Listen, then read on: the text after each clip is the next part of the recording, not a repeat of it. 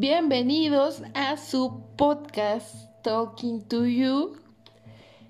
Buenos días, por cierto, son días, estoy grabando un domingo. No sé, yo creo que lo van a escuchar, no sé cuándo lo vayan a escuchar, no sé, el tiempo es indefinido, indeterminado.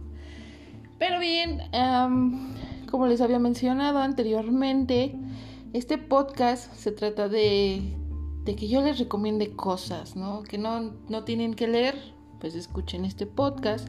No tienen que ver, escuchen este podcast. No tienen que hacer, escuchen este podcast. Pero bueno, hoy mi recomendación, la recomendación sagrada del día de hoy, es primero que se coloquen audífonos si es que no los tienen puestos y cierren sus ojos.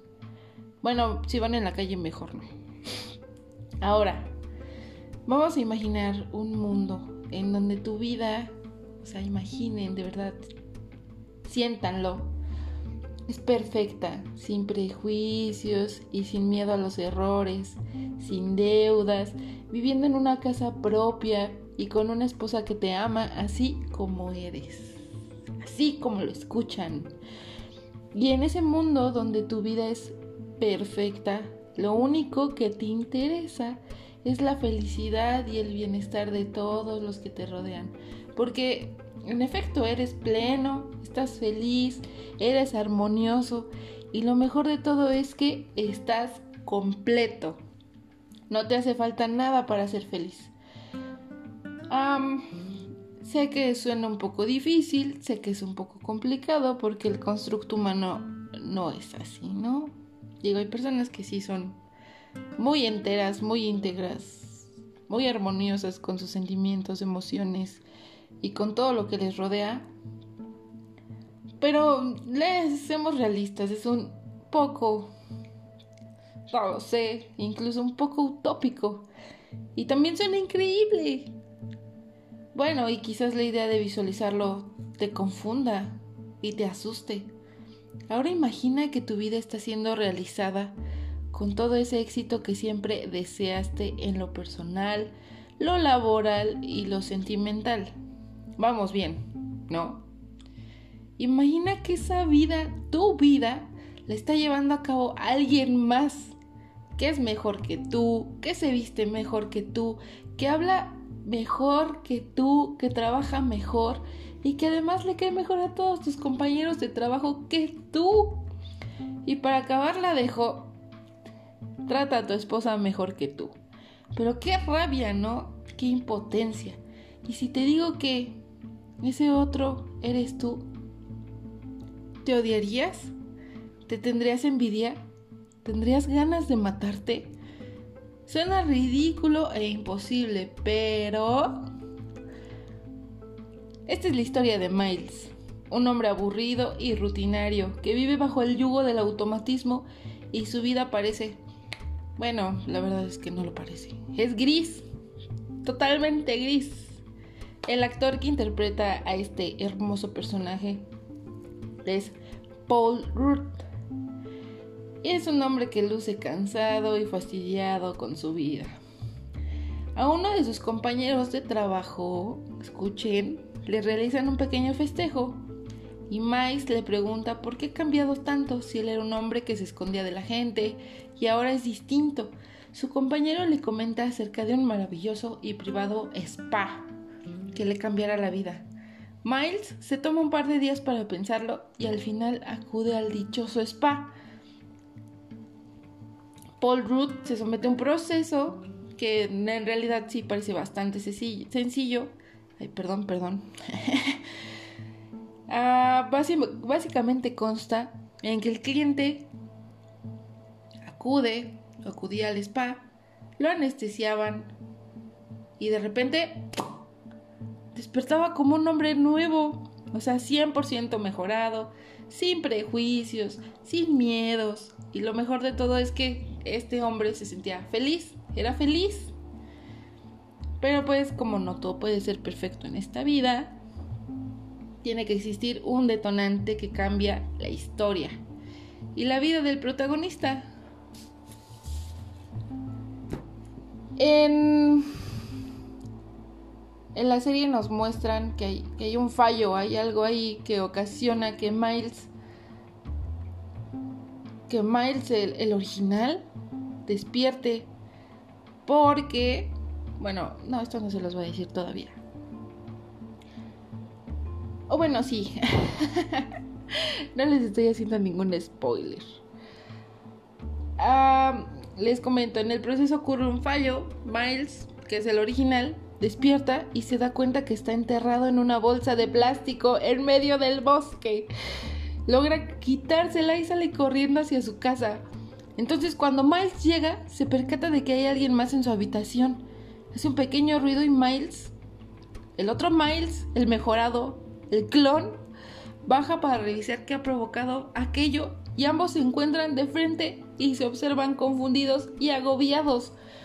Entonces Miles se enfrenta a los riesgos y peligros de vivir con él mismo, de tener que ver cómo ese otro él es, o sea, cómo él, él mismo, el otro, es perfecto y que no le tiene miedo al éxito, ni al fracaso, ni a la gente de su trabajo, ni a su jefa, ni a su propia esposa.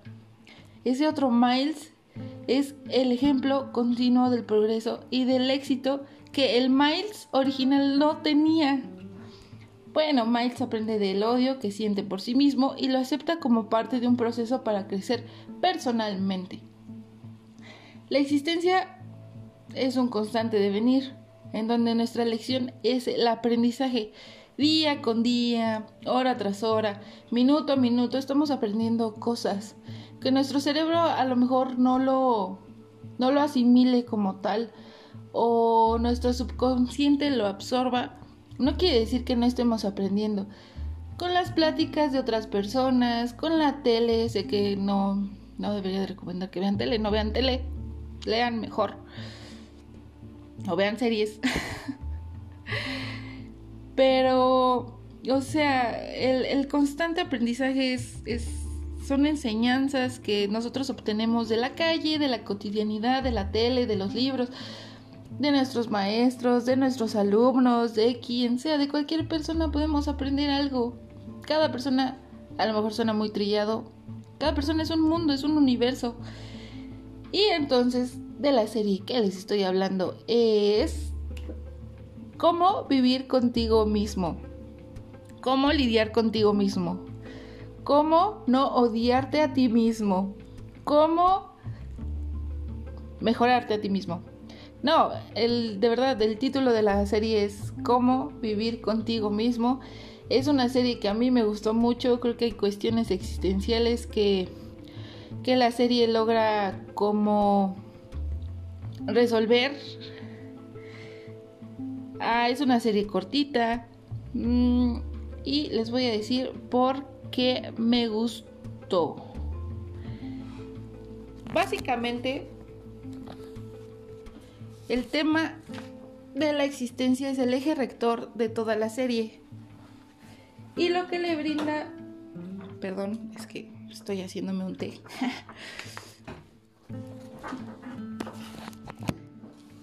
Y ah, les, como les decía, el tema de la existencia es el eje rector de toda la serie y lo que le brinda un plus es la existencia del doble mejorado.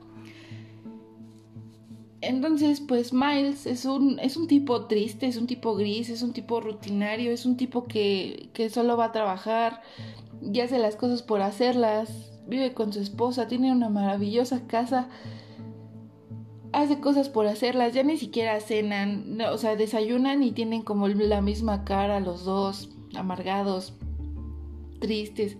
Y sé que hay situaciones que nos van metiendo en este papel automático, ¿no? De, de hacer las cosas por hacerlas, de que nos va llevando incluso al obreraje.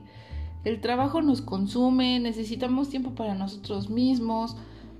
No sé, hay muchos factores que son parte de la existencia misma y de la existencia social y de la presión que nosotros tenemos para con otros miembros de la sociedad, como la familia, como los hijos, como los pensamientos o los prejuicios ajenos de ya te casaste, ya tienes hijos, ya lograste tal cosa, ya, o sea, todo eso es un cúmulo de, de, de problemas que nos van sometiendo, ¿no? Socialmente y nos van agobiando y van haciendo que nosotros no seamos nosotros mismos, que no, no estemos como a la par, ¿no? Incluso en la comparación, como a la par con alguien más que ya ha logrado un chingo de cosas. Entonces, no debería de ser así. El doble mejorado nos enseña que esa construcción misma podemos llevarla a cabo nosotros, desde el yo, desde nuestro yo interno. Ay, perdón. y podemos vivir sin prejuicios, sin, sin juzgar a nadie, sin estarnos presionando. O sea, este Miles, el nuevo Miles, tenía muchísimas cosas por las que pues sentirse feliz, ¿no? Tenía una esposa, amaba a su esposa.